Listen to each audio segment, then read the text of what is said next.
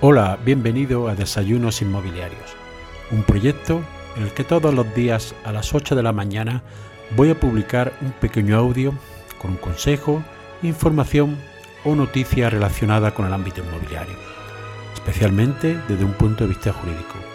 Mi nombre es José María Luque, soy abogado y me puedes seguir en mi página web abogadoinmobiliario.com. Para darte de alta las principales plataformas y seguir estos audios, lo puedes hacer en mi página web abogadoinmobiliario.com barra podcast. En el episodio de hoy voy a comentar muy, muy brevemente cuáles son las obligaciones de un propietario en relación a la comunidad en la que está integrada su propiedad. Estas obligaciones están establecidas en la ley de propiedad horizontal, pero también pueden estar eh, otras obligaciones en el título constitutivo de la comunidad o en los estatutos que tenga la misma comunidad, que para que tengan efectividad frente a todos los propietarios y así como frente a los nuevos, lo suyo es que estén, el título siempre esté escrito, pero los estatutos que también se escriban en el registro de la propiedad. Pues bien, todo propietario, por el hecho de pertenecer a una comunidad, tiene unas obligaciones que están fundamentalmente establecidas en el artículo 9 de la Ley de Propiedad Horizontal. En ella hay distintas clases de obligaciones, unas de carácter de dejar hacer y de conservación, otras de contribución, etc. Vamos a repasarlas muy brevemente.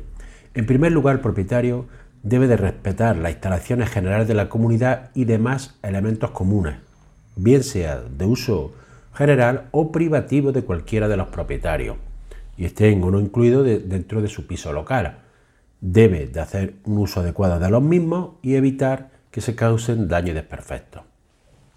También es obligación, aunque sea un elemento privativo, el conservar su piso o local y cualquier otra instalación que sea de su uso exclusivo, en términos que no perjudiquen a la comunidad ni a otros propietarios, y en todo caso debe de resarcer los daños que ocasione por el, por el falta de mantenimiento, bien sea a personas o a otras instalaciones. El propietario también debe de consentir en su vivienda o local las reparaciones que exija el servicio del inmueble y permitir en él las servidumbres imprescindibles requeridas para la realización de esa obra, creación de servicios comunes, etc. Dependiendo de la situación, si es solo para su piso y le puede causar un grave perjuicio, puede tener derecho a que se le resarza los daños y perjuicios. No en caso de que sea una instalación, por ejemplo, para toda la comunidad y todos los pisos se ven afectados en cierta forma para proceder esa instalación.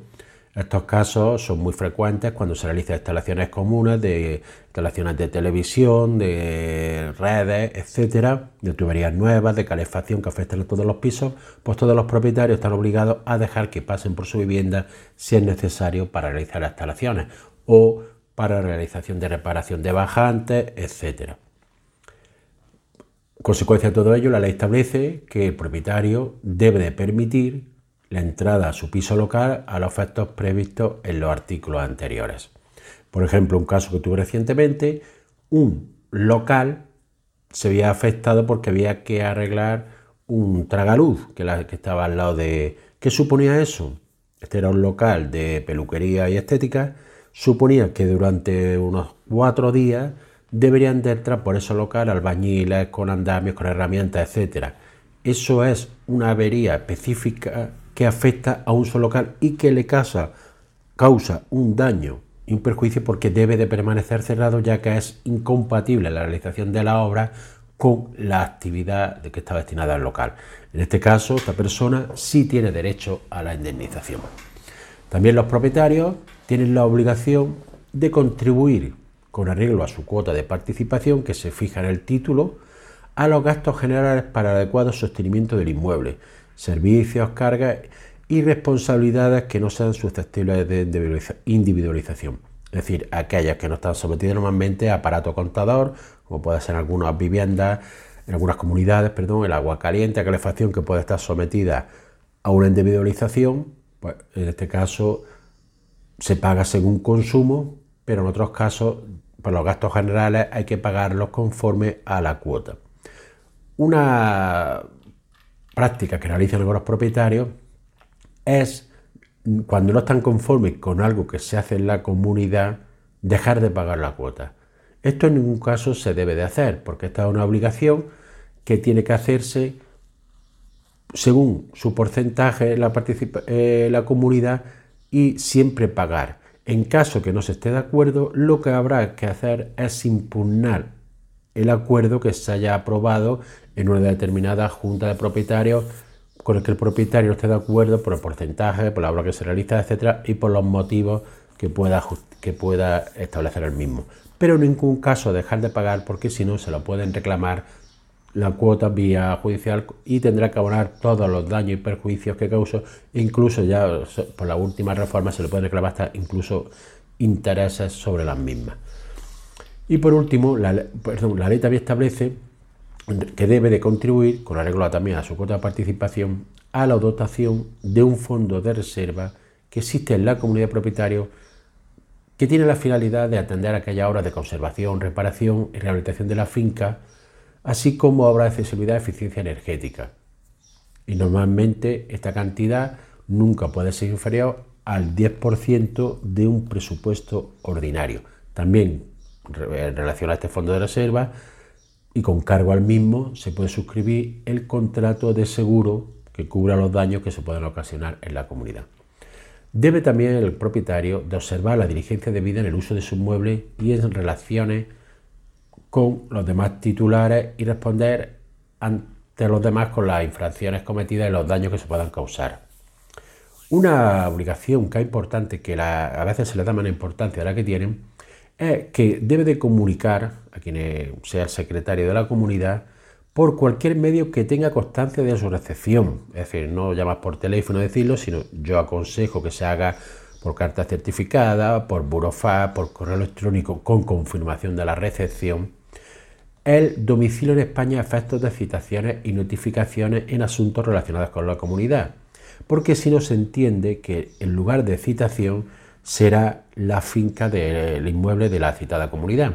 Pero en caso de no vivir allí permanentemente, ser una segunda residencia o cualquier otro motivo, ya no se, se, resida allí, esta notificación se realiza allí, si no la recoge, se puede comunicar a través del tablón de anuncios. Y en este caso puede ser que el propietario no se entere para cualquier reunión de, eh, o cualquier citación o comunicación de un acta, etcétera, que tenga relativa importancia en asuntos de la comunidad.